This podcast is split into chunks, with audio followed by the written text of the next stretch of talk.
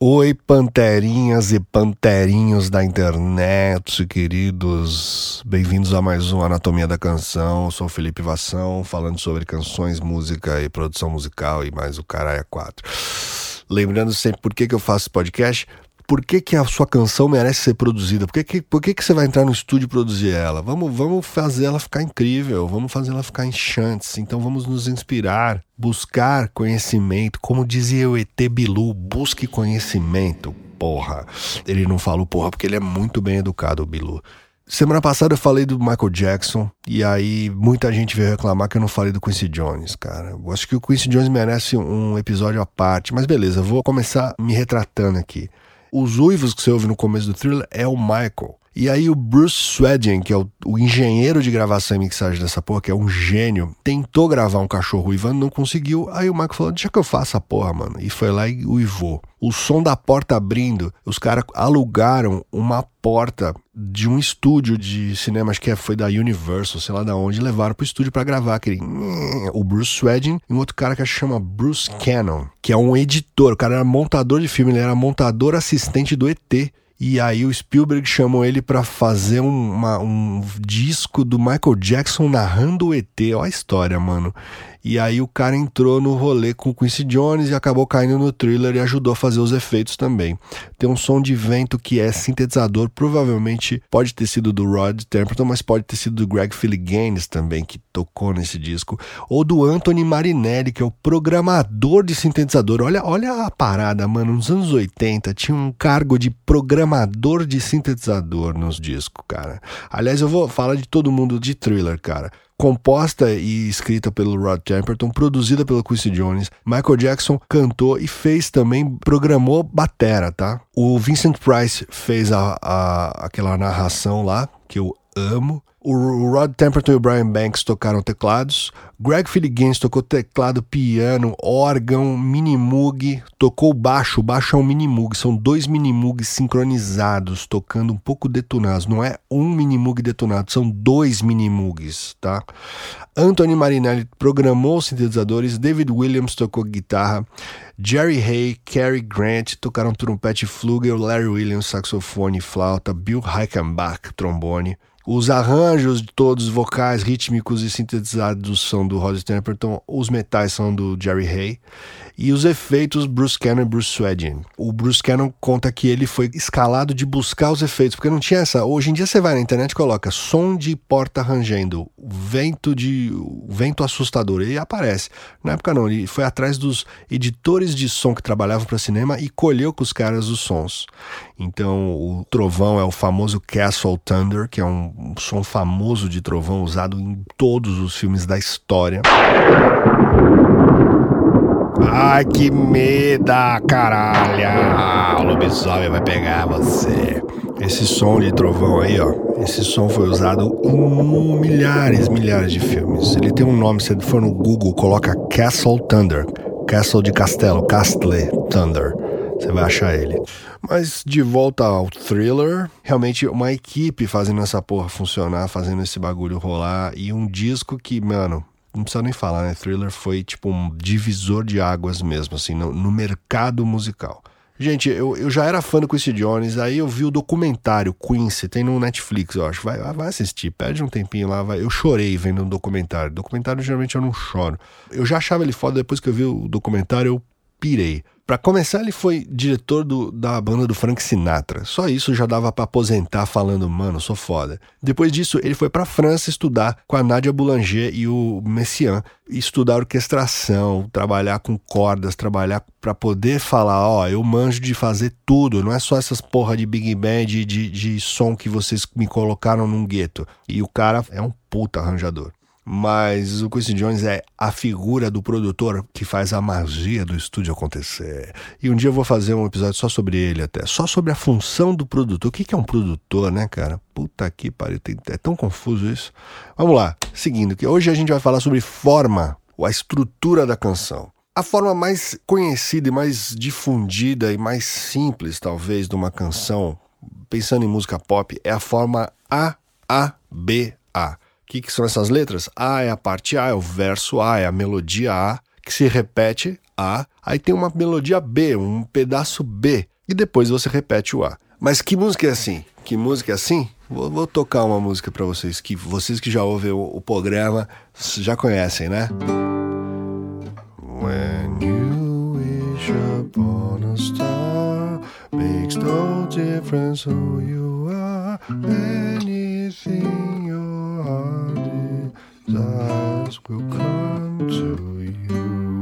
certo? When You Wish Upon a Star e Over the Rainbow. Essas duas músicas que a gente falou no episódio, acho que dois ou três, não lembro que porra que é. é. Essas músicas elas têm uma, uma melodia, apresentam uma coisa, When You Wish Upon a Star, blá, blá, blá, If your heart is in your dream, no request is too extreme. De novo, repete. Aí tem a segunda parte. Fate is kind, she brings to those who love the sweet fulfillment of the secret longing. Bom, isso é um B. Aí volta pro A. Like a boat out of the blue, fate steps in and sees you true. When you wish upon a star, dreams come true. Certo?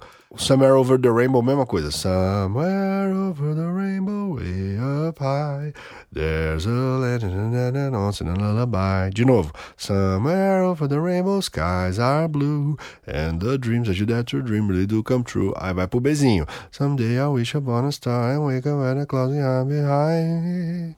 And troubles like the lemon drops and ba ba ba ba ba lullaby me.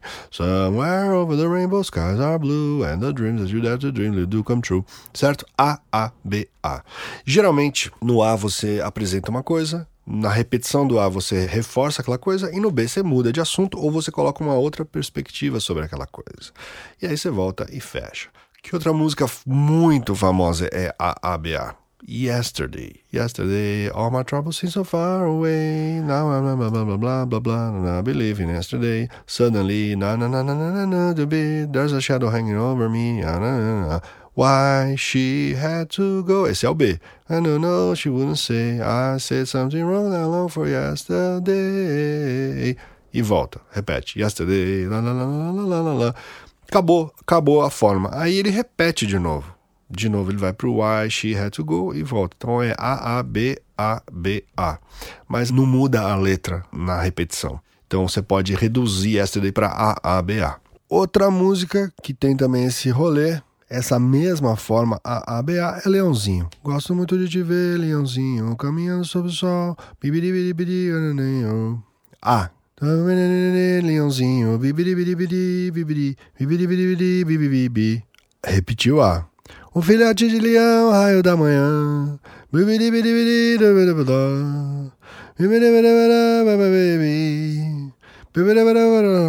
E volta. Gosto muito de te ver, leãozinho, leãozinho. Essa é a estrutura básica da canção, é a estrutura básica da onde se proliferaram as outras estruturas de canção. Aí a outra estrutura de canção mais usada seria A, B, A, B, C, B. Verso, refrão, verso, refrão, um special e um refrão. 90% das músicas pop da história são assim: verso, refrão, verso, refrão, C, refrão. E o C é o especial, é o special. É um negócio que tem um livro do Nile Rodgers, chama Le Freak, é um livro muito legal, uma autobiografia. E ele tem uma frase nesse livro que eu acho foda, que é o seguinte, cara: versos são pretextos para chegar no refrão e refrões são pretextos para chegar no special. Então, o special é a parte mais importante da música pop, segundo ele. E realmente é aquele momento que você fala: caralho, cheguei num lugar mágico, cheguei num lugar especial. E aí você vai embora rapidinho. E a graça é justamente ele não ser muito longo. Tanto que na, na escola de escrita de songwriting, os caras também usam o termo middle eight, a meiotinha de oito. São oito compassos. Não passa de oito compassos no Special, cara. São oito compassinhos que você vai pro mundo mágico do Special e volta. Um dos Special que eu mais gosto é You're Gonna Lose That Girl dos Beatles. Acho foda. You're gonna lose that girl, you're gonna lose that girl, you're gonna lose that girl. Esse não foi o A, esse foi o B, esse é o refrão. If you don't take her out tonight, I'm gonna gonna turn your mind. Na na na na na na na na na na na. Vai pro refrão. You're gonna lose.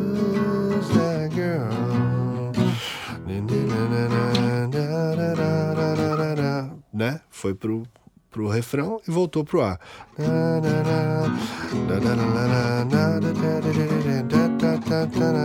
Então, errei o acorde, hein? Gonna lose that girl. Gonna lose. Olha lá. I'll make a point of taking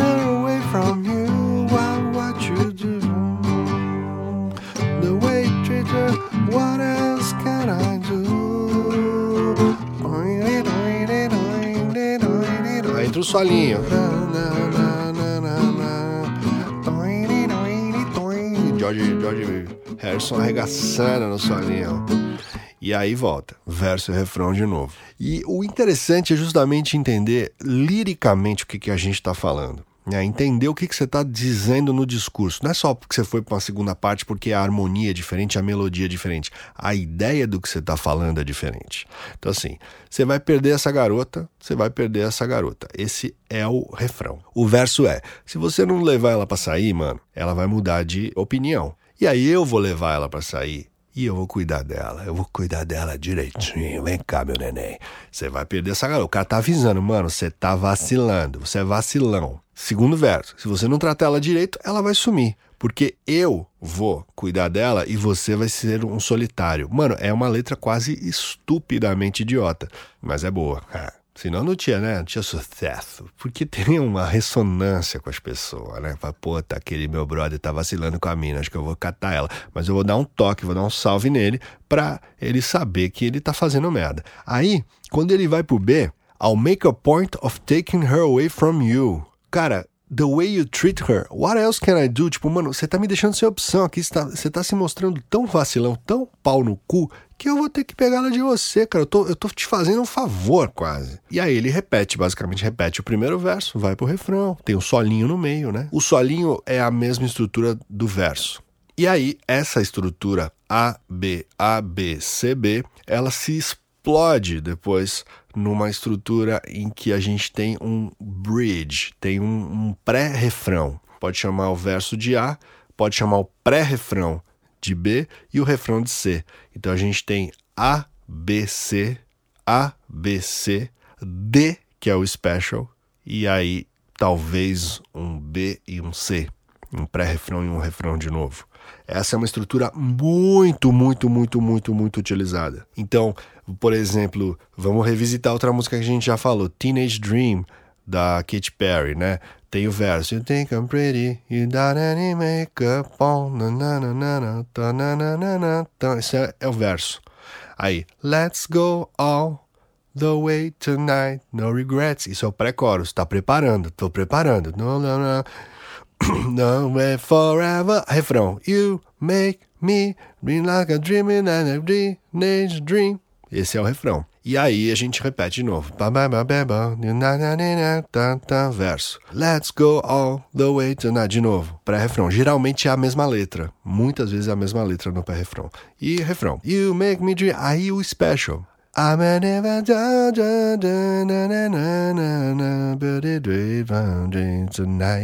Para dar um break e volta pro refrão. O mais louco disso tudo é que todos os exemplos que eu citei até agora usavam diferentes estruturas harmônicas. E a Katy Perry, como a gente já falou no episódio sobre o Ajinomoto, ela usa aquela cíclica, aquela harmonia cíclica que nunca acaba. Então a única coisa que muda é a melodia e o arranjo, obviamente, mas você tem uma estrutura melódica diferente. E aí que eu quero chegar num ponto que é o seguinte: só vai acontecer essa diferenciação se a gente tiver contraste, se a gente tiver diferença entre as partes. Contraste é uma coisa muito importante e a gente precisa entender isso melodicamente ou harmonicamente. E principalmente liricamente. A letra tem que ter contraste. Então, pensando na escrita da história, da narrativa, o verso te apresenta uma ideia, o pré-chorus te prepara para aquele refrão e o refrão te leva para um ou uma afirmação daquela ideia ou uma negação daquela ideia. E o special vai te dar uma luz, vai te dar uma outra perspectiva sobre aquilo tudo que foi falado. Se a gente voltar para a estrutura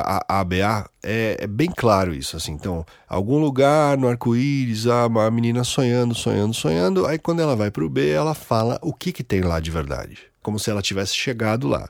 no Any Wish Upon a Star, falando que você tem que acreditar nas estrelas, nos seus sonhos, blá blá blá blá blá blá. E o B te explica como que isso funciona. Fate is kind. O destino, ele é bondoso traz para você o que você ama. É, no yesterday, né? Ontem meus problemas estavam longe. Aí agora tô fudido. Eles, meus problemas estão aqui. Segundo verso, agora eu não sou nem metade do homem que eu era, tem uma sombra sobre mim. Aí ele explica por quê. Por que, que ela foi embora? No B, por que, que ela foi embora? Eu não sei. Eu falei alguma merda e agora eu queria tanto voltar atrás.